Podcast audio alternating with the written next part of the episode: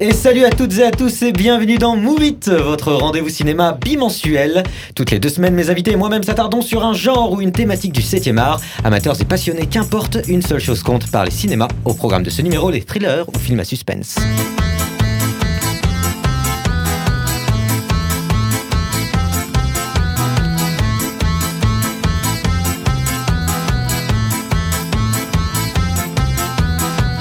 Et c'est avec un plaisir non dissimulé que moi, Martin, serai votre hôte pendant les quelques trois quarts d'heure à venir. Mais je ne serai évidemment pas seul. Commençons par présenter ces dames raffinées que nous avons là. Car, mesdames et messieurs, j'ai l'honneur d'avoir à mes côtés celles dont le franc-parler le tempérament éruptif n'ont d'ego que ceux de ma grand-mère. Merci d'accueillir Romane Bourri Salut Martin, salut tout le monde Mais également cette personne formidable aux goûts musicaux douteux et au porte-monnaie aussi plein qu'un trou noir, Philippe Tipel C'est moi Ces messieurs maintenant, ces messieurs pensaient attendre leur tour avec impatience. Ils tremblent à présent comme des feuilles, ba- des feuilles pardon, balayées par un vent d'automne. Je vous prie d'accueillir tout d'abord ce virtuose du clavier, cet esprit de synthèse, ce passionné d'informatique qui n'a rien à faire dans cette émission. Bref, notre cher immigré guyanais, je parle bien sûr d'Onésime Attica. Comment Salut à tous, ça va très bien, écoutez toi. ah, très très bien. Et enfin, the last but not the least, comme disent les anglophones, notre baron du cinéma. Celui.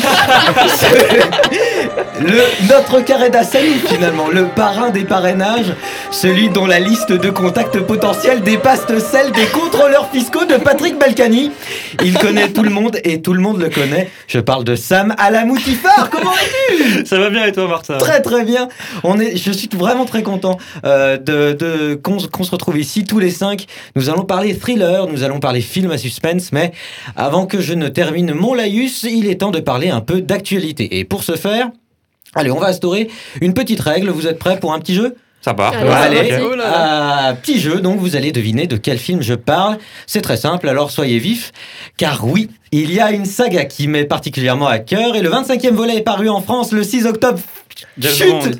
Oh là là, il est trop fort Série de films d'espionnage Bah à oui. gros budget, le personnage créé par Ian Fleming, qui est effectivement mis en scène, est un incontournable de la culture populaire. Son matricule est 007, son nom est Bond, James Bond, et oui, Mourir peut attendre, est finalement sorti fin septembre, repoussé à cause de la crise sanitaire. Le dernier film de Daniel Craig dans la peau du fameux agent secret, donc, est enfin dans les salles.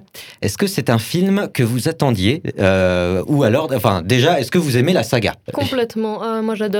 Et Ouais. euh, j'étais euh, justement impatiente qu'il sorte parce que, comme tu l'as dit, là, il est sorti hyper tard. Ouais, Et ouais, euh, ouais, je suis 6 allée le octobre. voir là ce week-end, du coup, je sais plus, samedi, mais ça fait pas longtemps qu'il est sorti là, tu Non, m'as dit, ouais, le 6 six. 6 oct- en France, 6 octobre.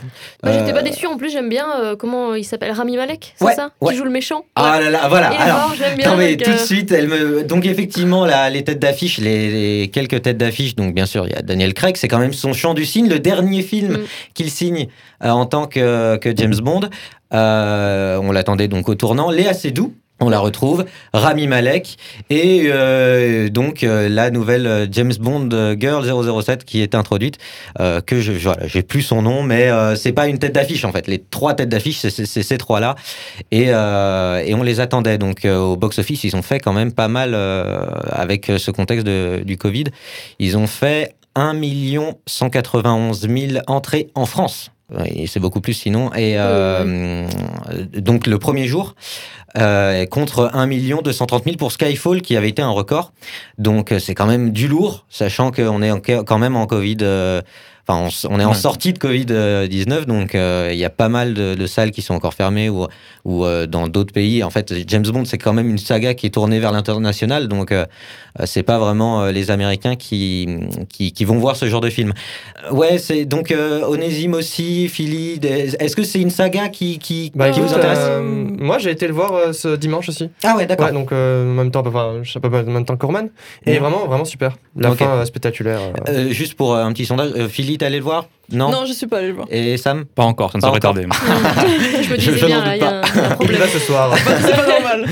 Bon, vous n'avez pas été déçus, c'était parce qu'il y a beaucoup de critiques mitigées quand même. euh, Ah ouais, c'est quoi- c'est quoi euh, On pointe euh, quoi du doigt là du bah c'est justement la question polémique. euh, c'est hum, est-ce que c'est pertinent de remplacer le personnage de Non. James Bond? Voilà. Ah oui, je m'y attendais, ouais. Hmm. 5 secondes, bah voilà, juste Ian Fleming n'a pas seulement inventé 007, il a inventé James Bond. Et donc le fait de remplacer avec ce film euh, le personnage de James Bond, c'est-à-dire très caricaturalement Ah ouais. l'agent secret, donc blanc, britannique, homme, un peu séducteur, carrément Ouais, séducteur carrément même, séducteur. et euh, classe par euh, une James Girl, donc euh, une femme noire. qui donc n'a pas vraiment le charisme de Daniel Craig. Enfin, c'est pas, c'est Ah non, pas, mais- c'est pas méchant, c'est juste, c'est la vérité. Euh, Daniel Craig, c'est- c'est sur son visage, quoi. Voilà, tu vois. Donc, euh, est-ce que c'est pertinent? Est-ce que, avec ce remplacement euh, politiquement correct, on, ben, c'est, c'est- on va pas se mentir, mais c'est, c'est pas là le débat. Est-ce qu'on risque pas de vider cinématographiquement, il est dur à dire ce, ce mot, cinématographiquement parlant, l'essence du personnage, qui n'est pas qu'un simple espion du MI6, euh, mais euh, le véritablement James Bond. Bon, Enfin, moi, je veux dire honnêtement, euh, pour être très franche, je suis sortie du dernier de la salle, là, du Mhm. dernier James Bond, et, et j'ai dit à, mon, à mon ami avec qui je suis allée le voir, je n'irai pas voir les prochains. Si c'est. Ouais, ouais, ouais. Non, alors c'est vrai que c'est pas, c'est encore une fois, hein, c'est pas, pas le sujet de est-ce que c'est parce que c'est une femme noire au lieu d'un homme blanc. C'est pas ça le, le Ah non, problème. non, pas du tout. C'est effectivement, C'est qu'on n'est plus que- dans la même.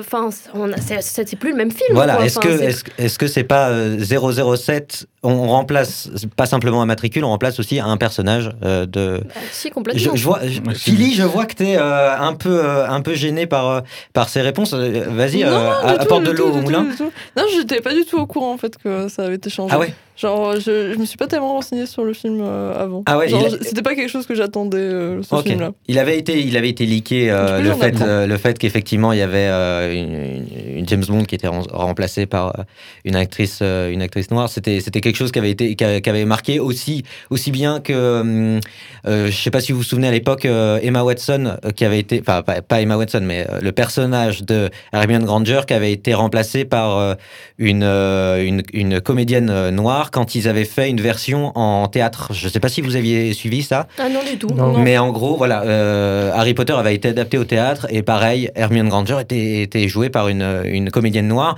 et euh, c'est vrai que ça avait fait un tollé. Donc pour justement les questions politiques, mais derrière pour la question de représentation et de ce qu'on veut faire avec le personnage. Moi, j'ai l'impression qu'elle se pose encore plus avec James Bond parce que justement, c'est un personnage qui a, qui a 50 ans maintenant, voire plus, 60, 60 ans, 70 ans, je sais Ah plus. ouais, je crois qu'il s'approche. Ouais, euh, de- Donc euh, voilà, et puis, puis c'est quand même quelque chose qui représente, c'est un symbole aussi, Euh, c'est devenu un symbole de, de ce qu'est la Grande-Bretagne, quoi. Sam, un peu, tu t'es resté de marbre. Je trouve ça débile en fait. Je veux dire vraiment, euh, je trouve Ouais. ça complètement. Un euh, avis tranché. euh, là, on, est, là. Vas-y, je, vas-y, euh, sais pas, je, enfin, je, je comprends pas quoi. Je veux dire, au bout d'un moment, on a un personnage qui est écrit, euh, pourquoi le remplacer quoi? Je veux dire, prenons. le- En fait, ce qui me gêne le plus presque, c'est que c'est c'est vraiment, pour le coup, c'est que du politiquement correct quoi. Il Oui. n'y a pas de notion artistique ou quoi que ce soit. Imaginons maintenant, on prend un personnage, euh, un personnage afro-américain euh, connu. Euh, Django, qui a, je pense que vous, vous voyez tous de qui je parle, oui, oui, Tarantino. Demain, on fait un remake de Django où on change Django en un mec euh, blanc. Bah, euh, Ça devient ridicule. Ça devient Ouais. ridicule. Bah, ouais, ouais. ça perd tout son sens. ça devient quoi. complètement ridicule Ouais. et tout le monde va venir crier au scandale. Là, Voilà. euh, parce que c'est un mec blanc, euh, 50 ans, ça, et qu'on le modifie par une nana qui est black, bah euh, voilà, euh, ça, ça dérange personne. Et puis, bon, Ah, ça euh, dérange pas personne, hein, je peux te le Non, mais dire. je veux dire, ça dérange euh, personne. 3, euh, je sais pas Ouais, combien mais, oui, par mais, les critiques mais, sur euh, 5. je, je vais dire un truc, le film, ils vont quand même le faire. Oui, oui, bah Voilà. oui, bien sûr. Tu vois, donc c'est, c'est- eux, ils ont gagné Oui. au final. C'est Oui, c'est euh, l'art qui perd et c'est la thune qui gagne. Voilà. Très bien, merci Je suis beaucoup. vraiment dégoûté. Ça s'entend. On va passer, on va, on va passer euh, sur cette euh, news qui, qui a fait débat. Euh, merci, hein, vous êtes bien dans Move It, votre talk show cinéma euh, politiquement incorrect. Non, bien, bien sûr que non. Le numéro d'aujourd'hui donc est consacré au thriller. Il est temps euh, d'aborder ce vaste sujet. Notre spécialiste cinéphile souhaitait, je crois, nous parler d'un genre en particulier qui a façonné ce qu'est devenu le cinéma. Hum, C'est ça? Ne vous inquiétez pas, son intervention saura intéresser tous les publics. Alors restez avec nous pour la chronique de Sam.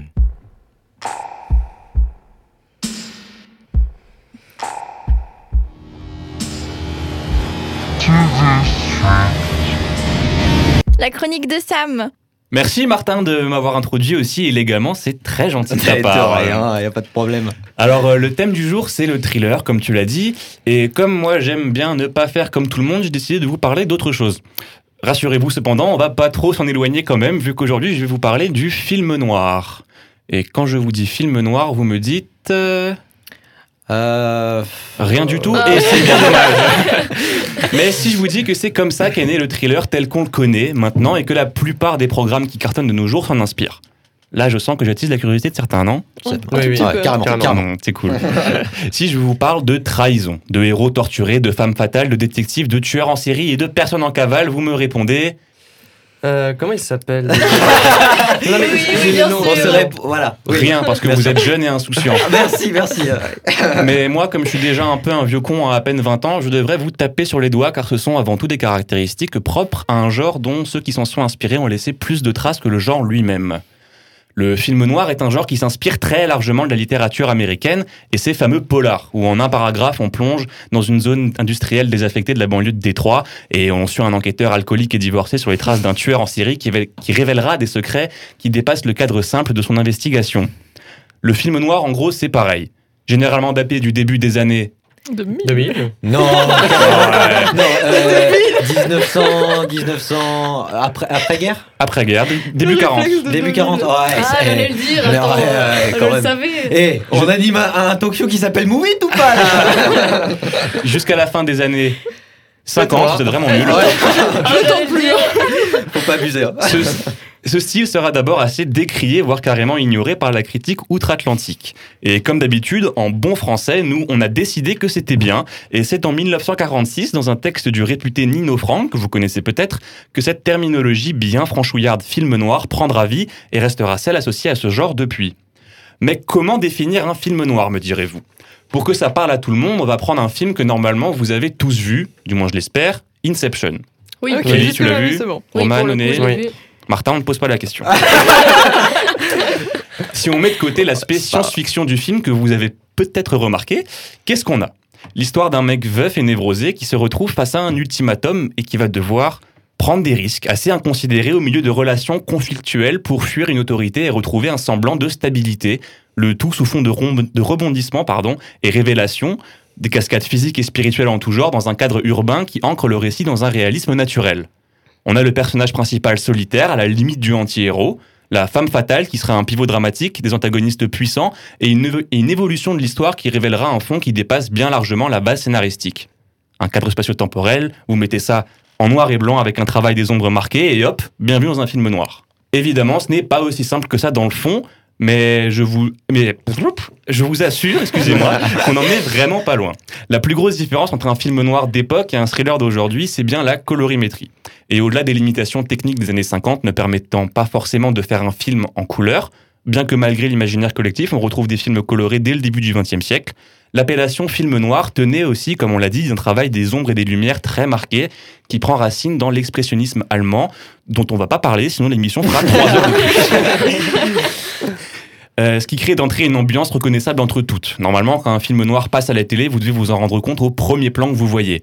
En gros, imaginez un mec seul dans les rues enfumées d'une ville informelle, avec son chapeau, une clope au bec. On l'imagine bien. On l'imagine bien. Il passe devant une, il passe devant une ruelle plus sombre que le regard de votre patron et plus vite que celui de votre stagiaire, sur une musique jazz lancinante qui pourrait très bien faire le taf dans un bar un peu ringard. Le tout dans un plan large, histoire que vous puissiez bien apprécier l'horrible beauté du monde dans lequel on vous propose de rentrer. Allez, on fait un petit jeu rapide ici. Chacun, citez-moi un film qui répond à ces codes qu'on vient d'évoquer. Martin. Euh, Trop long, c'est mort. Non, le, le faucon maltais Euh, Trop long, c'est mort. Romain. Ah non, là. Trop je long. stresse, je stresse. Non, Vous êtes, je... la panthère rose. Dans le mille. vous êtes vraiment nul. Ah ouais, là, pour le coup, j'ai honte. Un grand, nombre, un grand nombre de grands réalisateurs se sont penchés sur le sujet, mais j'imagine que des noms comme Howard Hawks, Orson Welles ou Fritz Lang, ça vous parle pas des masses, et des titres comme Le Grand Sommeil, La Dame de Shanghai ou L'invra- L'invraisemblable vérité encore moins. Non. Mais Si si, je, tu as raison. mais si je vous parle de Vertigo, Sueur froide en français d'Alfred Hitchcock, là je suis sûr que ça vous dit quelque chose. Oui. Oui. Oui. c'est bien. Enfin. Comme dit, la plupart des polars et des thrillers actuels ont gardé un certain nombre de ces codes et maintenant on retrouve des films, noirs dans à peu près toutes les catégories. Dans la science-fiction, on a déjà parlé de Inception, mais un film comme Blade Runner s'assume beaucoup plus dans ce registre. ou encore dans le film de super-héros avec The Dark Knight, voire même dans l'horreur avec Saw, premier du nom, qui est une vraie enquête d'ambiance avant d'être une boucherie. Des séries comme Breaking Bad ou Peaky Blinders en reprennent évidemment certains codes. En bref, on peut dire merci les films noirs, car sans eux, on n'aurait sûrement pas eu le droit à un tas de films géniaux. Je vous conseille d'ailleurs le tout récent Brooklyn Affairs d'Edward Norton, qui est une véritable déclaration d'amour à ce genre, reprenant ses codes et assumant clairement son inspiration. Alors j'espère que je vous aurai donné envie d'aller voir un peu plus concrètement ce dont je vous ai parlé, et je laisse la parole à notre cher et tendre Martin pour la suite. Ah, merci, merci mon cher Sam. Euh, c'est vrai que personnellement, euh, le film noir, c'est un genre qui me parle beaucoup, même si euh, tu m'as pris au dépourvu. Euh, J'aime beaucoup les, les polars et, et la figure du policier grave dans son Mm. imperméable, coiffé d'un chapeau. Euh, tout ça, ça renvoie facilement à un imaginaire qu'on a tous plus ou moins en tête, sans pour autant qu'on ait vu de films, de films, voilà, de films noirs. Euh, L'homme désabusé, un peu macho aussi, qui va Mhm. un whisky au bar, c'est c'est toute une époque. Limite, on sent euh, l'odeur de tabac froid et l'alc- et l'alcool renversé, quoi. Euh, voilà. Et j'ai une question du coup. Est-ce que tu penses que ce cliché serait pas en train de revenir à la mode Ou en, gros, tu nous as parlé de Brooklyn Affair, sorti il y a deux ans. Mhm. Euh, cette épopée mystérieuse qui se passe à New York dans les années 50. J'ai fait mes recherches, je ne l'ai pas vue. ma, ma question est est-ce une production qui, tu penses, restera de l'ordre de l'exceptionnel, ou est-ce que ça marque le début d'un retour à des codes qu'on avait oubliés? Bah, en fait, j'ai envie de dire que ces codes, ils n'ont pas vraiment été oubliés. Ils ont plus été. On a oublié plutôt d'où ils venaient, mais c'est des codes qui, qui s'appliquent encore, enfin, depuis toujours, en fait. Quoi. La réponse, quoi. C'est pas notre spécialiste cinéma pour rien.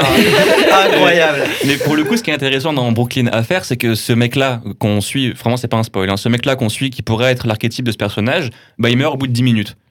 Et ça, c'est- et ça, ça- c'est de- vraiment cool, ça. C'est, à mon avis ça qui fait toute l'essence du film, c'est qu'ensuite on suit un mec qui est bègue, un peu perdu dans sa vie, qui avait que ce mec-là comme seul ami, et donc il va endosser un peu malgré lui ce rôle de l'enquêteur euh, un peu véreux, mais qui a une histoire un peu sombre quand même derrière. D'accord, ouais. Et mais justement, je pense que ces codes-là, ils ont jamais été euh, vraiment trop oubliés. Mm. Franchement pas. Ok. Alors, en fait, c'est juste la colorimétrie qui a été. euh, qui a été Ah ouais, euh, c'est ça, c'est que clairement les films ouais. noirs, euh, bah films noirs, c'est pas pour rien non plus hein, Mm. que ça s'appelle comme ça, c'est que c'était vraiment, si vous avez jamais vu Des le conseil, vraiment, allez juste regarder 5 minutes d'un film noir, vous allez vite comprendre de quoi est-ce que je vous ai parlé. C'est vraiment un travail d'ombre, de lumière euh, très marqué, important, qui limite un, un film noir qui est pas terrible, tant qu'il respecte ses codes de colorimétrie, Ouais. il pourrait être considéré comme un grand film noir parce qu'il a travaillé et usé ce, ce, ce, ce moyen de, de communication.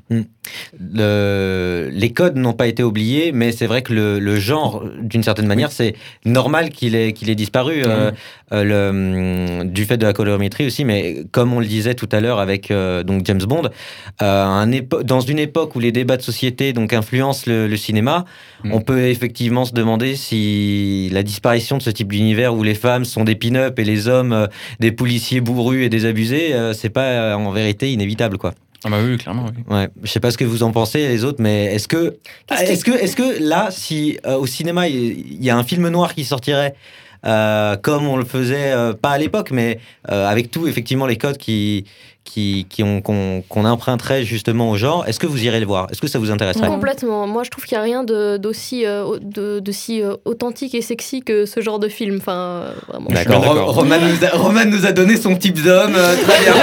on peut revenir au film, Roman ou- Ah non, mais je parle euh, du style de film. Hein, le- D'accord, d'accord.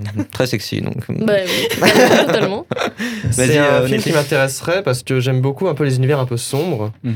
Mais euh, c'est vrai que si c'est assez les mêmes codes qu'à l'époque, je pense que ça serait peut-être un peu moins apprécié dans les contextes actuels. D'accord, ouais. Donc à voir. Mais euh, Ok. Je pense que j'irai le voir par curiosité, mais je pense qu'il ferait vite polémique. hein. Ouais, ouais, Je je, pense je aussi. Je hein. aussi. Je pense aussi. Euh, en tout cas, un premier sujet passionnant et une discussion, ma foi, fort intéressante. On enchaîne tout de suite dans Move It, votre talk show consacré au cinéma, avec notre deuxième rubrique présentée par notre ami Philly Laouf, qui va nous parler d'un thriller psychologique sorti il n'y a pas très longtemps. Laissez-vous emporter dans les méandres d'un esprit torturé, avec la chronique de Philly.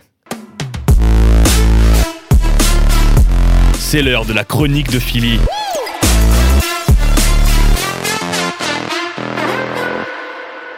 Alors aujourd'hui, je vais y aller directement. Je vais vous parler du film Joker, sorti en octobre 2019. C'est un film que j'ai attendu pendant plusieurs mois à l'époque et l'un des rares films qui m'a donné envie d'aller au cinéma. Je sais pas pour vous, mais moi je vais, rarement au cinéma et généralement seulement quand je trouve que le film en vaut la chandelle. Parce que je vous avoue que la place de cinéma à 13,20€ me répugne un peu. C'est pas 12 euros plutôt? Je, je, je- c'est dans ces environs-là. à l'UGC, c'est 13,20€. Mais je sais pas, vous. Euh, Pour ça, j'y vais. euh, vous y allez souvent? Moi, j'y vais toutes les semaines. Toutes les semaines? Ouais, parfois Ah ouais. trois fois par semaine. Mais Ah, on l'a bon, dit en introduction, euh, elle a un ouais. portefeuille très très vide. On vote que c'est 10 euros la, la place. euh. Oh là là. Avec Il la carte étudiante. Philly, continue s'il te plaît. pardon, pardon. Enfin, bref. Quand j'ai appris que le réalisateur du film était du coup euh, Todd Phillips, je vous avoue que j'ai eu un peu de mal. Le type, il fait des films un peu, un peu potaches, ou euh, en mode euh, haha, on boit, on boit de l'alcool, on, on, fume, on fume de la drogue, haha, on est des adolescents. Donc euh, les, les films étaient pas du tout cérébraux. Et euh, le film du coup de Joker est un peu sorti de nulle part et euh, c'est c'est pas pour m'en déplaire car je trouve que ce film est un chef-d'œuvre. Pour vous faire un petit synopsis du film, le film raconte donc l'histoire, une histoire originale, l'histoire du Joker, jusque-là très floue. La transformation d'Arthur Fleck, un humoriste raté, en le fameux Joker, ennemi de Batman. L'histoire se passe donc dans un Gotham sombre et dépéri des années 80. Arthur, notre Joker, souffre d'un trouble qui sont euh, des rires de crise incontrôlés.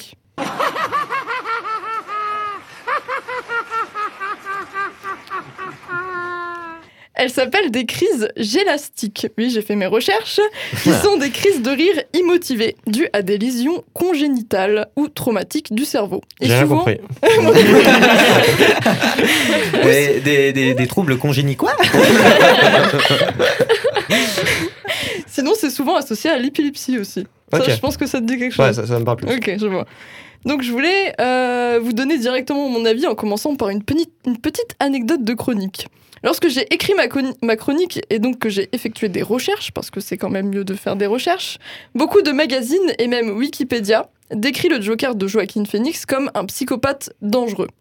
Or non, le Joker dans ce film n'est pas du tout un psychopathe. En effet, euh, ce Joker aime en réalité les gens et il retire beaucoup de souffrance de tous les refus qu'il vit. Le Joker de Arthur Fleck a, contrairement au psychopathe, de l'empathie et une estime de soi euh, quand même assez basse. Alors quelles sont les raisons qui poussent Arthur à devenir le Joker? Eh bien, c'est une suite d'éléments déclencheurs entre agression et abandon qui le transformera par une grosse phase dépressive à devenir le Joker. C'est donc au fur et à mesure du film qu'on voit la posture d'Arthur d'abord très repliée sur lui-même qui devient de plus en plus droite, déterminée, comme s'il se découvrait lui-même et qu'il et pardon et qui il est vraiment. Et j'ai vraiment adoré ça. En ce qui concerne du coup le côté euh, suspense euh, du film Joker de 2019, l'histoire nous montre la dégradation de l'esprit et celui qui deviendra éventuellement le Joker. Cet être, bien que malade, vient émouvoir les, spectateurs par la vraisemblance de son cheminement. Bien que l'on soit différent d'Arthur, on peut comprendre ses réactions face aux horreurs qu'il subit, dont le réalisme mêlé à la gravité de l'univers du personnage perturbe à merveille l'auditoire. Joker n'est pas un film à regarder pour se détendre, mais bel, et bien pour habiter pendant deux heures un esprit chaotique. Cette expérience présente une perspective unique sur la maladie mentale et sur les fléaux qui habitent les parts d'ombre de notre société. Il ne faut pas s'attendre en visionnant à ce film à une leçon intéressante, à une révélation incroyable ou à des scènes d'action divertissantes. Là n'était pas l'intention du réalisateur. Pour apprécier Joker à sa juste valeur, il faut accepter d'entrer en salle pour vivre une expérience psychologique qui sera chaotique, touchante, souffrante et parfois malaisante, mais qui s'avéra de grande qualité pour les esprits préparés. En tout cas, ce, ce que j'ai surtout aimé dans le film, c'est les échos aux autres Jokers, parce que on ne les oublie pas. Quand le Joker de Joaquin dit dans une scène J'ai passé une sale journée, on peut le, rappor- le rapporter au Joker dans Killing Joke, qui est un comics de. Est-ce que quelqu'un l'a. Hein? Pas Frank Miller Du tout Oh, Oh, Eh, c'est des comics, hein. On ne le réinvitera pas. Il s'y connaît moins en comics vas-y, Philly, vas-y. C'est du coup de Alan Moore, qui dit Il suffit d'une seule mauvaise journée pour qu'un homme sombre dans la folie. Et malgré les grosses polémiques sur le film, à aucun moment l'œuvre cinématographique ne glorifie le clown. Il est iconisé, certes, mais il reste un méchant. On pourrait le prendre en pitié. Ça reste un personnage fascinant, mais en aucun cas c'est un personnage inspirant que l'on doit suivre et le Joker reste tout sauf moral. Pour finir, moi j'ai vu un film difficile à regarder et émouvant qui traite de la détresse, de l'abandon des gens euh, en marche de la société à cause de leurs problèmes psychologiques. Avec un homme en détresse et abandonné qui finit par perdre pied et tout faire pour exister aux yeux des gens. Et on se retrouve à avoir de l'empathie pour cet homme par sa détresse, sans compter l'autre lecture avec la lutte sociale, les oubliés laissés sur le carreau et les riches. Voilà. Merci beaucoup, Philly. C'était un témoignage, euh, un témoignage marquant. Ah bah non, Euh, bien sûr. aucun humour. Simple question comme ça. euh, T'es fan de comics en particulier ou du tout Eh Pa- bien, Parce que, c'est- enfin, c'est vrai que c'est assez fou de se dire qu'un qu'un personnage sorti d'un comics peut donner ce genre de production qui se détache complètement de ce qu'ils sont à l'origine. Donc, c'est pas du tout le même public que ça touche. Donc, euh, voilà. Voilà, au niveau des comics, euh, j'en suis pas beaucoup, mais j'adore le Joker. C'est l'un de mes, de mes euh, Mhm. personnages d'ici que- préférés. Ouais. Et euh, du coup, c'est euh, les, seuls, euh, les seuls comics que j'ai eu l'occasion de lire. Et, et par exemple, si, euh, euh, bah, est-ce que ça t'intéresserait d'autres productions du même genre ou, euh, par exemple, j'avais j'avais vu que beaucoup attendaient d'autres euh, origin stories, c'est comme ça que ça s'appelle, euh, donc l'histoire sur l'origine, un spin-off qui vient apporter de la profondeur à l'œuvre originale. Euh, donc certains attendaient d'autres origin stories, comme celle sur Harley Quinn, par exemple, de, de psychologue, Oui. elle, est, elle est passée à, à Malfrat. Donc est-ce que c'est quelque chose qui t'intéresserait, toi, pour, par exemple, d'autres productions? Bah totalement parce que euh, quand j'ai lu quand j'ai lu quand j'ai vu qu'il y avait euh, un film Joker qui allait sortir justement alors que bah, l'histoire du Joker a toujours été euh, assez floue genre euh, les seuls exemples qu'on peut avoir euh, dans les films par exemple c'est euh, dans euh, Dark Knight où euh, le Joker il joue un peu sur le fait euh, Ça me vient de bondir. Obstruction. J'ai même pas fini c'est l'heure du clash il l'a Vas-y. Exactement, vas-y, vas-y. Du coup, je vais faire très attention. du coup, dans Dark Knight, ok, le Joker, j'ai j'ai une pression au niveau de ma gauche. Le Joker, euh, il, il fait quelques allusions à ses origines, mais euh, généralement uniquement euh, par rapport à ses cicatrices. Il, en joue beaucoup, euh, du style euh, Oh, tu veux savoir les origines de ma cicatrice? Il en joue beaucoup, mais à part ça, euh, il- on connaît pas tellement les origines du Oui, Joker. Ça, Ça, dépend vraiment un, des films, quoi. Hmm. ça reste quand même un, un film Batman en personnage principal. C'est ça. pas du tout le personnage ça. principal. le- Et ouais, j'aimerais bien peut-être d'autres films, mais pff, je sais pas, Harley Quinn. Ah ça, oui. reste, ça reste quand même sur euh, l'histoire du Joker et euh, je sais pas si ça serait vraiment intéressant. Ouais, d'accord, ok. Euh, alors, euh, Roman et Onésime, je vous reprends dans quelques instants. Là, il y a, il y y a un débat là, avec, euh, avec Sam qui, qui peut Non, être soulevé. Il est c'était pas bien, il est pas bien. Vas-y, Sam, fait, exprime-toi. Il y, a, y, a, y a pas y a pas que euh, Joker euh, qui, euh, qui traite les origines de ce personnage si euh, si torturé et si inspirant pour euh, un peu trop de gens. Il y a le film des les films de Burton, Batman. Je sais pas si, tu, si Oui. quelqu'un les a vus ici. Qui, pour le coup euh, dans le Batman donc le premier qui est sorti en 89 si je dis pas de conneries euh, traite des origines donc de Jack Napier et c'est pas la vraie origine parce qu'il y a eu plusieurs euh, Oui, il y a eu plusieurs comics qui C'est traitaient toujours ça très flou. c'est toujours assez fait. flou. Mais il y a ce truc-là où ils ont repris l'histoire du Joker, qui est de base un, un pauvre gars qui n'a pas eu quoi. Donc ça, parce que ça reprend ce truc-là, mais ça. où c'est pas forcément la, la société qui le crée, c'est plus un accident chimique qui va lui faire un peu vriller le cerveau. C'est ça. C'est pour Donc, ça que euh, ça reste toujours très flou. Il y a genre vraiment toutes, il y a plein d'histoires différentes du Joker et c'est pour ça que euh, Mm. dans ce film-là, c'est vraiment en mode, c'est un mec banal et genre, c'est, en fait, le film est tellement réaliste. Genre, euh, quand on voit le Joker de Joaquin Phoenix, on se demande est-ce que il pourrait euh, être l'ennemi de Batman tellement il est réaliste et en vrai, il est un peu, euh, il- c'est pas le Joker euh, des comics ou, Ouais. euh, ou c'est pas S. Ledger Mm. quoi. Mhm. En fait, tu es en train de me dire que c'est un spin-off, mais qui doit rester dans, dans sa timeline à lui, en gros, et qui est, C'est un ça. peu, comment dire, dé- désolidarisé de tout le reste, de tout euh, euh, le groupe euh, de, de super-héros qui, où on a, sur lesquels on a fait plein d'autres films euh, à côté, quoi. Ouais, De, c'est ça. de toute façon, c'est c'est pas une production, c'est pas une production de ceux qui font euh, la Justice League, Batman Mm. vs Superman, ça, c'est pas du tout les mêmes producteurs. C'est autre chose. C'est un film vraiment à part entière. Très bien. Euh, Onésime, Roman, euh, le Joker, ça vous évoque quoi Euh, Harley Quinn, euh, enfin même euh, d'autres choses dans, dans ce genre-là? Alors moi c'est très simple, le Joker il m'insupporte. C'est euh, dit. Un autre, euh, un autre débat là à venir. Non mais vraiment c'est- un personnage. Après j'ai pas regardé le film Joker justement parce que j'aimais pas trop le, le personnage dans les. Batman. Euh, je trouve qu'il est, euh, il me fait peur, tout simplement. T'as- Donc euh, son côté un peu psychopathe, son côté sadique, Ouais. vraiment c'est quelque chose que j'ai pas du tout aimé. J'ai passé deux minutes à expliquer que c'était pas un psychopathe. Justement avant ça, Prends-moi. Voilà. Ouais. Donc, Euh, Roman, vas-y. Bah, moi, justement, alors tu parlais des premiers Batman, là, euh, de, de- Enfin, les premiers, c'est pas forcément les premiers, c'est ceux de Burton. Ouais, qui Ouais. datent d'il y a un moment quand même. Ouais, Parce que les années me 80, souviens, 90, J'étais petite quand ouais, mon père me les mettait. Ouais, Enfin, ouais. C'est peut-être pas une super idée de mettre ça toute petite. Mais euh, j'avais déjà super peur du Joker. Bon, il avait Ouais, pas, il euh, il avait boules, pas hein. tout à fait le, le même aspect, mais euh, enfin, ils m'ont toujours fait peur les Jokers. Et en fait, je dirais que j'ai presque, euh, je, je peux pas dire peur, mais eu euh, un, une sentiment de mal-être encore plus intense euh, dans ce Joker-là. Mhm. Justement parce que euh, cette, euh, cette, euh, ce côté hyper réaliste comme ça et ce côté euh, qui, vient d'une enfance, euh, de- 'fin, qui vient de, de, réels problèmes sociaux, ça m'a encore plus touchée. Et en fait, moi, pour moi, le cinéma, il n'y a pas besoin forcément de morale à la fin d'un film. Il n'y a pas besoin de grandes idées. Parfois, c'est vraiment juste dans le, dans le sentir, dans le ressentir. Et en fait, j'étais tellement euh, empathique et tellement mal à l'aise et tellement euh, perturbée par euh, cette interprétation qui effectivement est vraiment impressionnante que euh, oui clairement pour moi c'était c'était un des meilleurs jokers que j'ai vu après enfin Le- effectivement, Le meilleur. Joker. Quel est le meilleur Joker? Fais attention, il y a Sam qui te regarde. c'est la grande question. Non, non, non ah, mais effectivement c'est c'est pas comparable en non, mais, non, mais, non, mais posons la question. Posons la question. Quel est le meilleur Joker? Non, mais je vous en prie, allez-y. euh, euh, Sam, par exemple. Sam, par exemple. Vas-y, vas-y, Sam. Sam. euh, oh, Heath Ledger, il n'y a même pas de débat. d'accord, d'accord, d'accord. Il refuse le débat. Ah non, ça veut dire qu'il a tort. Ça veut dire qu'il a tort.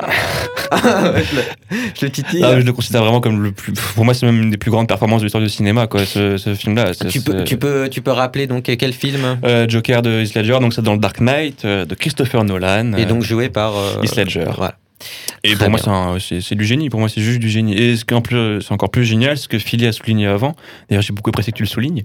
C'est que je trouve que ce qui fait encore plus toute, toute la saveur du Joker dans le Dark Knight, c'est qu'on sait pas qui il est, d'où il vient, rien. Il est là, c'est le chaos, c'est tout, c'est comme ça. Et c'est juste ça. Et ça, je trouvais ça génial. Vraiment, je trouve ça génial. D'accord, ok. Voilà. Donc un, un, joker, un Joker qui ne se justifie pas en fait. C'est ça, qui, Non, il, ça qui te plaît. il laisse des, il laisse quelques pistes par-ci par-là, mais une fois il dit un truc, une fois il dit l'inverse. On, on sait jamais, on sait juste qu'il est là. Ouais. Il est là, c'est le chaos, il veut le chaos. Pour lui, le chaos, c'est la seule règle, et je Et trouve ça génial. Et d'une certaine manière, euh, un petit peu de philosophie euh, pour euh, vous autres qui nous écoutez.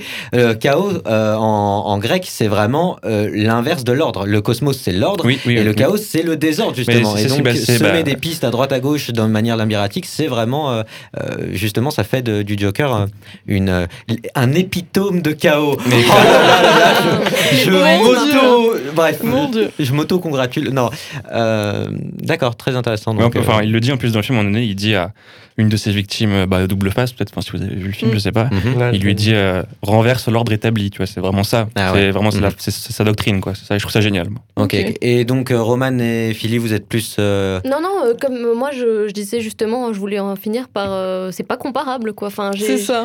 Ouais, ok. Ils sont j'ai pas, pas, du tout été comparables. touchée de la même manière enfin Ok. Là où, effectivement, euh, Dark Knight, ça reste un film de super-héros, euh, le film du Joker de, de 2019, c'est vraiment une nouvelle œuvre, en fait. Dans, donc- dans le sens où euh, Ledger, dans le film, c'est euh, c'est- un psychopathe. Lui, il est considéré comme euh, un psychopathe. C'est le parfait exemple.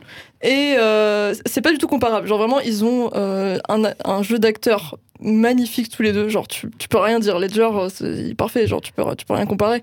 Mais Joaquin Phoenix, c'est pas du tout le même scénario. Ouais. Lui, c'est l'histoire du Joker, alors que Ledger, c'est bah, l'an- l'antagoniste de Batman. Mhm. Du coup, vraiment, ils sont parfaits tous les deux, mais c'est pas comparable, quoi. Genre. Dans le sens où euh, c'est le meilleur Joker, oui, ok, dans les Batman. Sam, Dans les Sam, Batman. Sam, Sam qui ne cesse de prendre son micro et de le reposer.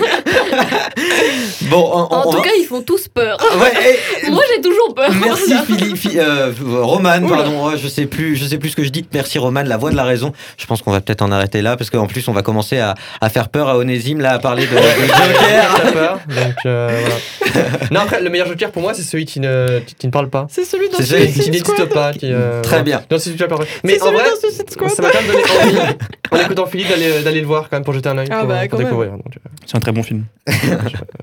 Bon, et ben sur ce, on va passer à autre chose. Merci pour cette chronique, très cher Philly. Merci à tous pour ce petit débat. Vous êtes toujours avec nous, c'est Move It et ça continue. On avance maintenant avec Onésime qui lui aussi nous livre son témoignage sur un film en particulier. Mais avant que notre ami nous parle de son film, il nous a préparé une petite question pour un champion. C'est la chronique d'Onésime. Ah, ça me se prépare.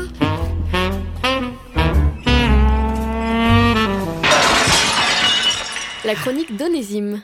Alors, on parle, on parle sur les jingles, Roman. euh. Au coin, au coin Vas-y, Olivier. Alors je vois Sam euh, qui est prêt dans les starting donc euh, on verra à quel moment il réussira à découvrir, mais euh, les autres peut-être euh, seront plus rapides. Je suis un film sorti en 2010. 2010. Ouais, 2010, ça, c'est... Ah, il sera vite. Il le sait, ça. J'ai obtenu la note de 4,4 sur 5 sur Allociné. Du coup, là Sam, le film, Shutter Island. Oui, oui. mais il a été un peu spoilé. Bon, Salaud. avec euh, peine. Kalogridis au scénario et Robbie Robertson à la bande originale. Adaptation d'un roman de Denis Lehan. Je suis un thriller psychologique réalisé par Martin Scorsese avec comme amateur vedette Mark Ruffalo, Ben Kisley et surtout en tête d'affiche du film, celui que Brad Pitt appelle son partenaire de crime, celui qui fait tomber les cœurs, le prince de ces dames, celui qu'on a vu dans des films comme Roméo et Juliette, Inception et surtout Titanic. Je parle bien évidemment de Leonardo DiCaprio que vous avez déjà reconnu bien évidemment. Eh oui. Bien sûr. Et je suis, je suis, je suis, je suis. Scooby-Doo C'est exact. Merci, Donc, merci. euh, nous allons parler de Shutter Island. Donc, un résumé rapide pour ceux qui ne l'auraient pas encore vu. Et bon, ils sont, ils sont 2, 3, on me dit dans l'oreillette. Ah, ils sont 4 ou 5. et qui s'empresseront de le faire une fois cette émission terminée. Je préviens d'avance que je vais spoiler un peu le film, mais honnêtement, sans pouvoir parler du twist final, c'est beaucoup moins intéressant de parler de Shutter Island. Bien Euh, sûr. voilà. Bien sûr. Donc, Ouais, et puis le film est sorti il y a 11 ans, donc euh, bouge, bougez, avait qu'à le regarder, bougez hein. vos fesses. Hein, bougez vos fesses. Donc, dès le début, le film nous plonge dans un univers assez sombre. L'histoire commence en nous présentant deux inspecteurs qui doivent enquêter sur la disparition d'une patiente dans un hôpital psychiatrique. Jusque-là, tout va bien. Mais cet hôpital se trouve sur une île, Shutter Island, dont il est dit que personne ne revient jamais. À partir de là, tout va mal. C'est tellement bien résumé. tu peux t'arrêter là. C'est fini. Je vais pas Ça continuer. donne envie déjà. Au fur et à mesure que l'enquête avance, les deux inspecteurs se rendent compte qu'ils n'ont fait que reculer jusque-là. Chaque secret expliqué ne mène qu'à d'autres secrets encore plus compliqués, et ainsi de suite, sans jamais en voir la fin. On est vraiment plongé dans cette intrigue et on accroche à fond dans ce thriller. Une patiente qui s'est échappée d'une cellule fermée, des conditions de vie déplorables, une surabondance de médicaments antipsychopites et surtout un bâtiment de détention pour les patients dangereux qui ressemble plus à un bagne du 19e siècle qu'à un hôpital psychiatrique qui se respecte un minimum. Enfin, franchement, faut le dire clairement, ça fait pas rêver, on est bien d'accord. J'ai pas envie d'y aller. Pas des masses. Non, non, euh, je- j'irai pas en vacances. D'accord. Et vraiment, enfin, je suis désolé, mais entasser des gens dans des cellules sombres avec des barreaux rouillés, dans des conditions d'hygiène plutôt discutables, voire inexistantes, ce n'est pas digne d'une institution américaine qui chercherait à crédibiliser le fait de vouloir aider ses patients. Ça dénonce, ça dénonce. Je dénonce. Pour revenir dans le résumé, les deux inspecteurs piétinent et au-delà de la patiente qui s'est enfuie, un autre enjeu prend une grande place dans l'enquête, la recherche du patient numéro 67. Il n'y a qu'un seul problème à cela, c'est qu'il n'y a que 66 patients dans l'institut. Après, ça, c'est en oubliant volontairement la dizaine de médecins, la trentaine d'infirmiers, la cinquantaine de gardes, ce qui porterait le chiffre de fou sur cette île à plus de 150 personnes. Bref, le film nous amène petit à petit à la conclusion que le héros du film, celui qu'on a suivi durant tout ce temps, celui auquel on s'est attaché, celui qui nous a procuré des émotions, celui avec qui on a partagé cette enquête, partagé des moments de vie, quoi, des moments forts, eh bien, le film nous amène à la conclusion que notre héros national serait en réalité le 60e patient. Pardon, c'était la brigade anti-spoil. On avait euh, pas compris. Je pourrais encore développer, mais deux minutes pour un résumé qui se voulait rapide, c'est un peu beaucoup. Et vous, quel est votre avis là tout de suite à chaud? Alors le protagoniste du film, Denis Daniels, enfin Leonardo DiCaprio quoi, était-il fou? Je veux dire que le mec s'est quand même retrouvé sur une île avec des barjots, ils lui ont fait bouffer de la, du caca quoi, enfin, littéralement, ils lui ont donné de la drogue, des trucs comme ça, est-ce que ça lui a fait perdre la tête? Euh, moi, je dirais que oui. Euh, je vois mal en fait d'autres explications du, que, que la folie. Euh, de toute façon, la folie a toujours été euh, l'explication pour euh, ce qu'on ce qu'on comprend pas. Ok. Je sais pas ce que vous en pensez, euh, vous autres. Ah bah c'est plus simple de plaider la folie. hein. Voilà, exactement, exactement, exactement. Ouais, bah, enfin, oui, clairement, il est fou, il est fou, oui, oui, mais. Je vais pas dire qu'il y a des raisons de devenir fou, mais ce qui est intéressant justement, c'est qu'on on, on ne tient pas un fou qui est fou parce qu'il est fou. On tient un, un mec qui, Oula. qui- Non, mais je veux dire. Accrochez-vous. on n'est pas sur un, on pas sur un personnage fixe qui est fou depuis qu'il est né. Tout ça, moi, ce qui je trouve super intéressant dans le film, c'est justement quand tout, tout, tout, tout ce qui développe comme traumatisme pour le personnage qu'on pense être un enquêteur qu'au final tout ça se recroise et que, enfin, ça que je trouve ça génial. Ça arrive, ça arrive, ça Ouais, me je- continue ça arrive. Onésim. Euh, Roman, peut-être un mot à dire euh Alors, je suis en train de me rendre compte que je crois que j'ai rien compris au film parce que je l'ai regardé il y a un moment. mais euh, continue, je t'en prie. Roman qui va redécouvrir le film. Complètement, là. C'était une blague, hein, Scooby-Doo, tu sais. On parle vraiment de Shutter Island. Ouais. Donc, euh, le réalisateur, donc Martin Scorsese, qui, euh, comme Martin ici, euh, Bien sûr, c'est Même c'est moi qui l'ai talent, fait. hein, tous les deux sont des génies. Oh, Là, oh là là là là Toi tu, toi, tu veux revenir voir la prochaine émission Il n'y a pas de problème, c'est signé, t'as ton papier. hein. Oui, je n'ai pas peur de le dire. Car au-delà du fait que ce film comprend une double lecture que tout le monde admet, enfin la majorité des gens, je vais encore plus loin et je pense qu'il comprend une triple lecture. Je m'explique. La première lecture, c'est ce que le film raconte au premier visionnage avec un début, une intrigue, une fin. La seconde lecture, elle, est présente au deuxième visionnage avec tous les petits détails qui prennent tout leur sens quand on connaît la fin. Scorsese connaît ses codes et je le soupçonne d'avoir voulu en jouer. Ce qui me pousse à avancer cet argument, c'est qu'il n'y a qu'une seule différence notable entre le film original et le film de 2010, la phrase de fin.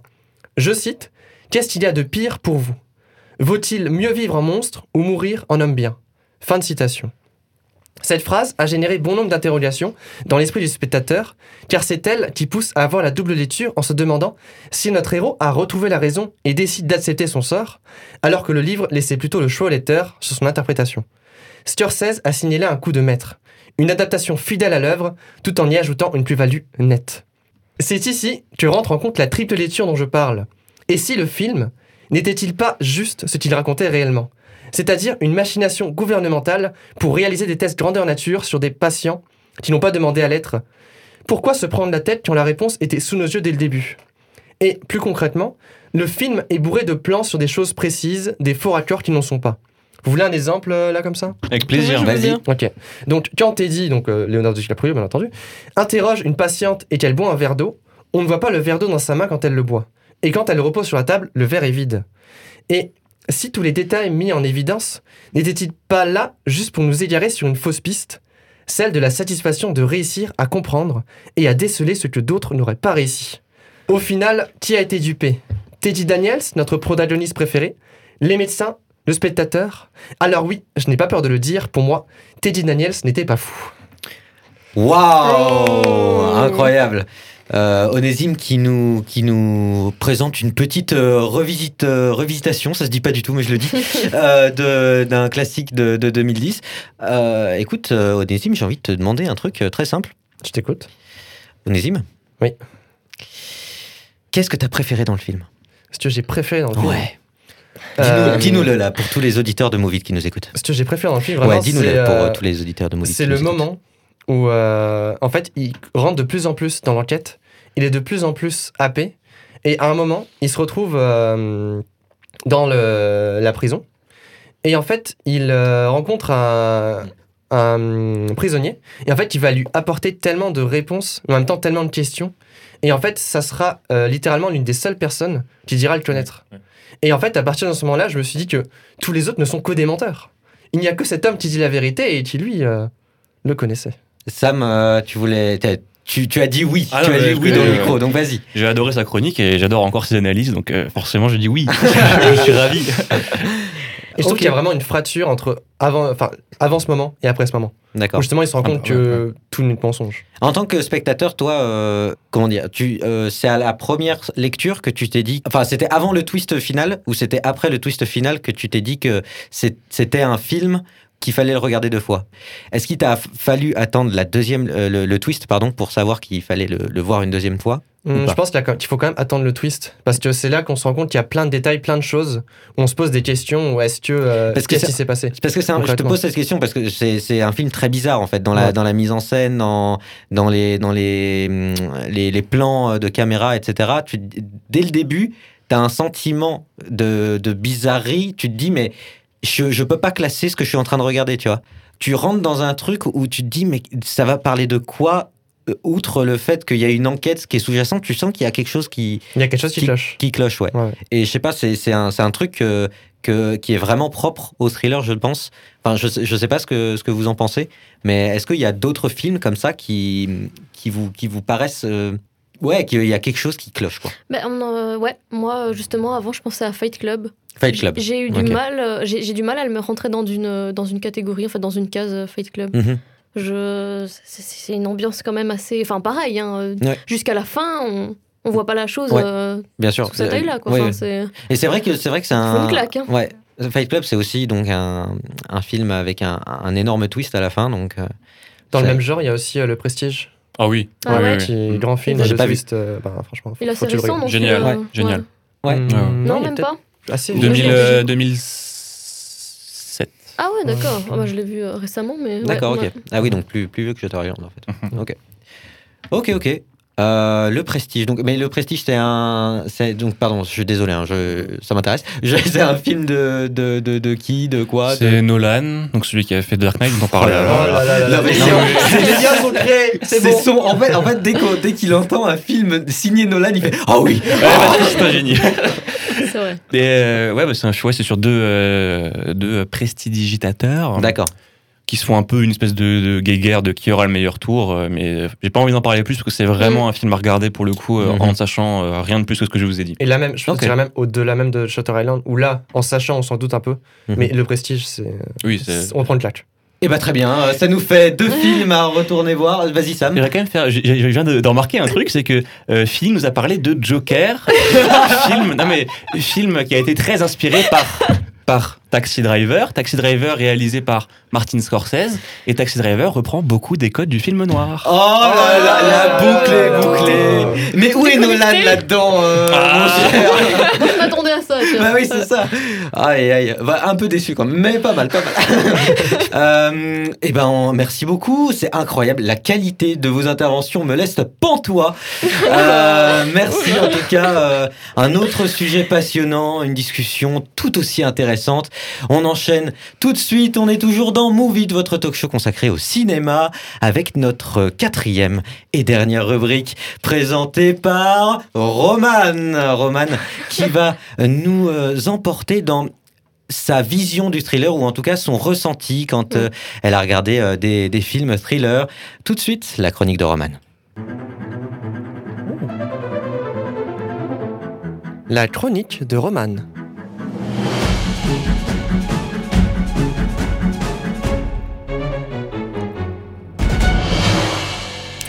Eh bien, quoi de mieux, mon cher Martin, qu'un thriller pour se retourner le cerveau?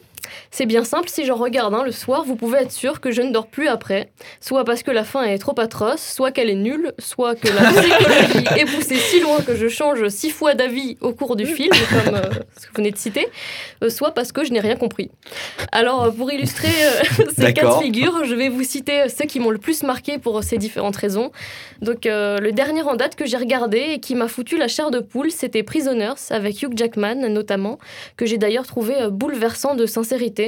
Et figurez-vous que je pense que c'est une première dans l'histoire du téléspectateur. J'ai réussi à regarder, sans m'en rendre compte bien sûr, la fin du film à peu près à 10 minutes du début. Waouh. Alors là, tout le monde C'est une se prouesse, là, questionne, Comment est-ce possible d'être aussi con? Eh bien, j'avais simplement mis le film sur pause le temps d'aller aux toilettes et quand je suis revenue, j'ai fait glisser le curseur de la souris euh, en même temps que j'appuyais sur play vers la droite. Et voilà. C'est C'est tout. c'est- c'est- c'est triste, c'est triste. Alors, je n'ai pas tout de suite bien compris pourquoi le générique apparaissait au bout de 15 minutes. je l'ai regardé en entier. enfin bref, naturellement, le film avait perdu de sa saveur puisque je connaissais les méchants. Et rassurez-moi, dites-moi que ce genre euh, d'absurdité vous arrive aussi parfois. Jamais. Ça m'est déjà arrivé quand même. Ah, oh. Ah, c'est gentil. Mais avec Un une soutien. série, pas avec. Ça compte quand même. Alors en quelques mots quand même pour que vous puissiez comprendre à quel point il est indispensable de ne pas s'auto-spoiler. C'est l'histoire de deux familles dont les quatre parents et leurs enfants sont amis. Un jour ils se retrouvent pour un repas et tous les enfants sortent jouer aux alentours de la maison. Les, les deux aînés finissent par rentrer en disant à leur sœur de les suivre mais très vite tout le monde s'aperçoit que les deux fillettes de 6 ans ne sont toujours pas là. Pardon. En- évidemment, euh, c'est le drame. Ils préviennent la police et indiquent la présence d'une caravane près de la maison au moment de la disparition, ce qui donne lieu aux premiers interrogatoires, arrestations et tout ce qui s'ensuit. Euh, Hugh Jackman joue le père désespéré, prêt à tout pour retrouver sa fille, quitte à lui-même faire du mal à quelqu'un. Alors, est-ce que euh, cette personne le mérite? C'est là que le doute demeurait, malgré que j'ai vu euh, la fin du film avant. Bon, ça va. Ça va. Il restait quand même un petit peu de suspense. Mais c'était un peu bizarre. hein. en tout cas, moi, c'est sans doute le genre de thriller qui me touche le plus. J'avoue, euh, j'ai pleuré. C'est toujours euh, très fort, très poignant de voir des parents euh, s'oublier. Bichette. Euh, oui, eh ben oui, moi je pleure souvent devant les films.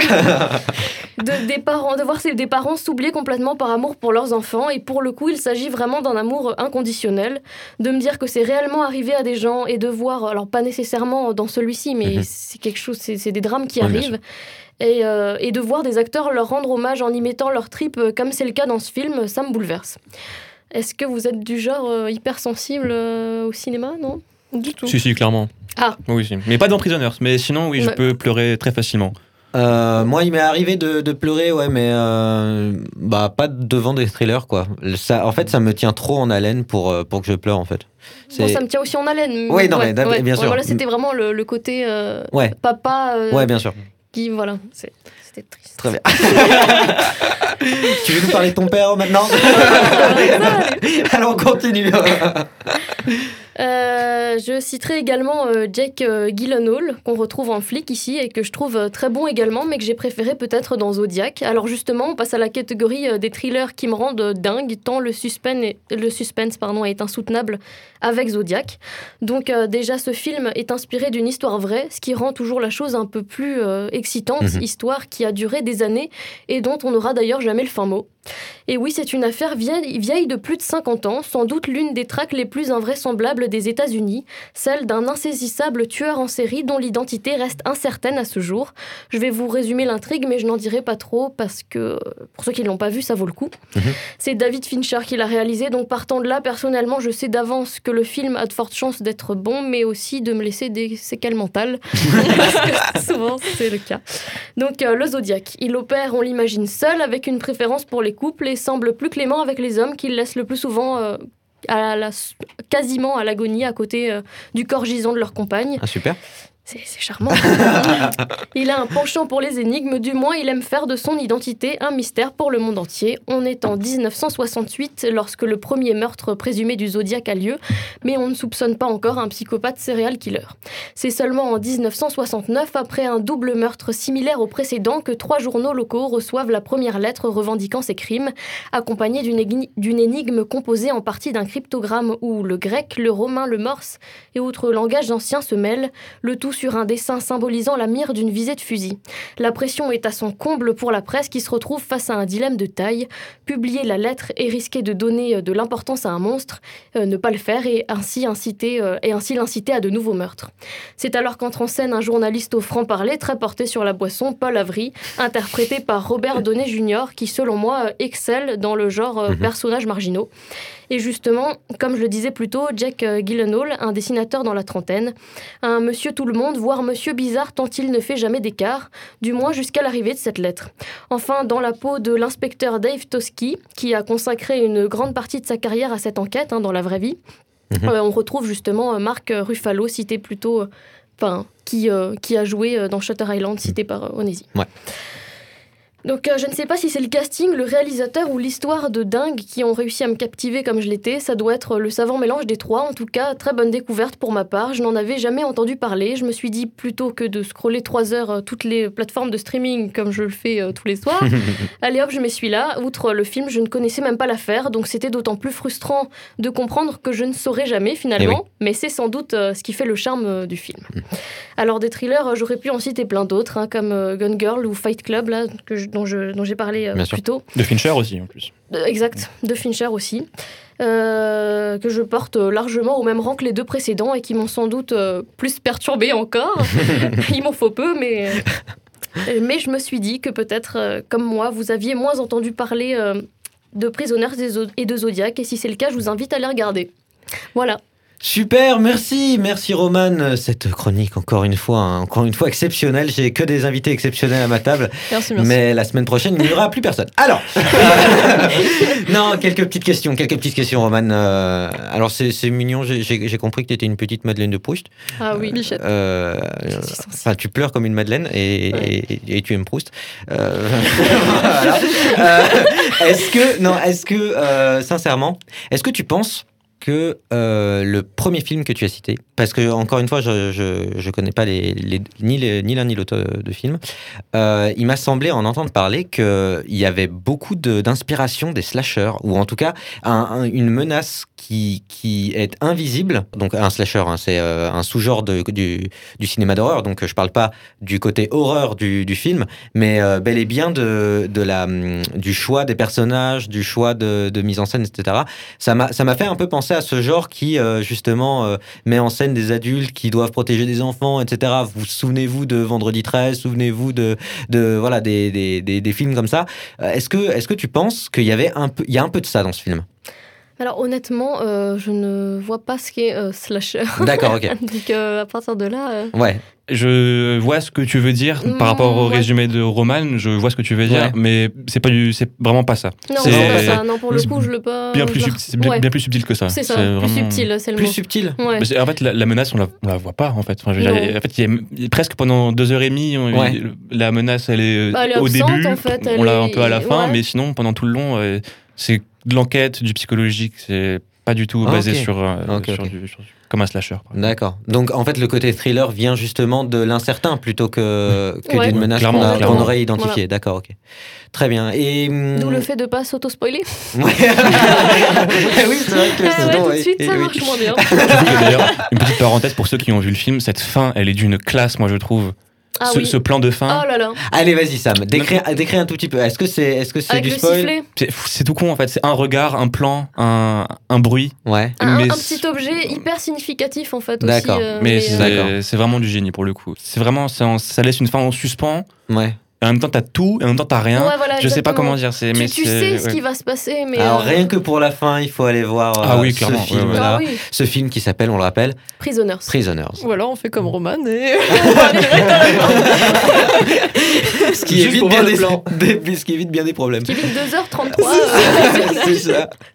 Euh, très bien. Et donc, il y a aussi, euh, c'est aussi lié avec euh, le détective, euh, la présence du détective, etc. C'est un, un élément qu'on retrouve beaucoup dans les thrillers. On n'a toujours pas parlé de la figure du détective. On va, on va peut-être en parler deux mots. Euh, le détective, c'est euh, effectivement cet soit cet inspecteur dans le film noir qu'on retrouve, euh, qui est désabusé. Ça peut être aussi un proche de la victime qui décide, donc dans Prisoners, de prendre l'affaire en main. Ça vous évoque quoi, le- le- la figure du détective, sinon dans d'autres films Onésime, Philly, Inspecteur Sam Colombo? Oh, Inspecteur Colombo Super, je m'y attendais pas. Moi non plus. Moi non plus. Mon Non père était un grand fan. Il m'en a parlé pendant des heures. Ah oui, d'accord. Derrick. Derrick. Ma grand-mère, on a fait tous les Derrick. Derrick. moi, moi- non, mais c'est vrai. Moi, moi j'aime beaucoup euh, bah, Poirot. euh, en fait, tout Mm. l'imaginaire Agatha Christie. euh, euh, Poirot, c'est vraiment que, que- enfin, les petites cellules grises, Avec la le moustache. le- et, euh, exactement. et la, re- et la remarque qui tue. mais là, oui, euh, moi, la mais euh, j'adore en fait. Euh, et, hum, et en tant que spectateur, on, est dans un cadre où, euh, un peu bah, comme dans Shutter Island, on essaie de comprendre ce qui se passe. Et dans Shutter Island, on essaie de comprendre ce qui se passe dans le film en général. Et c'est là où est, le génie du, film et de l'adaptation. Et dans les films de détective, on place, on place cette, euh, comment dire, ce climat de, bah, de découverte quoi, au centre euh, de, de l'œuvre. Ce qui fait que en fait, le, le suspense n'est pas vécu passivement, mais activement. Vous voyez ce que je veux dire? Ah oui, Et- bah, on cherche à tout prix, nous aussi, finalement, à, enquêter sur, euh, Ouais. mhm. Sur, les, sur les fautifs, sur les euh, criminels, etc. Ouais. Quoi. Ouais, ouais, c'est... Vous avez pas, vous avez pas. euh, bah, attends, mais Batman, c'est le plus grand Bah détective oui, du monde. euh, je me suis tourné vers ça, là, je me suis dit, t'as pas un détective qui vient et. Bah pour le coup aussi, bah, bah, Batman, d'ailleurs justement, avant, bon, j'ai pas, j'ai j'ai pas rebondi dessus parce que sinon vous allez me prendre pour un fou. Mais euh, tu avais dit que The The Dark Knight était un film de super-héros. Ah, ça y Ah est. là là là là là là. L'erreur, Martin. Ouais. C'est pas tu un film. C'est pas un Je suis un film, amateur. non, mais, mais franchement, je sais que vous allez tous me prendre pour un fou, mais c'est probablement le film où la figure du, du détective désabusé, complètement euh, torturé, est, est travaillée, mais jusqu'à jusqu'à son paroxysme, quoi. Je veux dire, vraiment, c'est-à-dire Batman, quand même, on parle d'un mec. euh, qui vit seul, qui a pas d'amis, sa nana, elle aime bien un autre mec, euh, lui, euh, il vit dans un grand manoir tout seul. euh, Ouais. Ses journées, c'est. Ses journées, c'est faire du sport et le soir aller casser des bouches dans les rues de Gotham. Quoi. Je veux dire, bon, euh, c'est vraiment la figure désabusée du détective euh, complètement, euh, complètement perdu, qui, qui, qui sait pas quoi faire, quoi, et Ouais. qui subit, qui Mhm. subit plus qu'il lui arrive, même si comme ça, on a l'impression qu'il est assez entreprenant. Il subit plus qu'autre chose, en fait. C'est ça qui est, que je trouve fort dans ces films-là, Mhm. entre autres. Entre- Entre autres. Nous laisserons ce entre simple. autres de côté. Merci beaucoup. En tout cas, la- l'émission va se terminer. Il est temps. Euh, J'avais dit 45 minutes, ça fait une heure. Euh, là. mais euh, c'était avec plaisir en tout cas. Merci beaucoup d'avoir suivi Movie, ce talk show cinéma consacré donc au thriller pour ce premier numéro. J'espère que ça vous a plu. J'espère que vous avez kiffé, comme disent les jeunes. Et en tout cas, on vous laisse. Et n'oubliez pas, we like to Movies!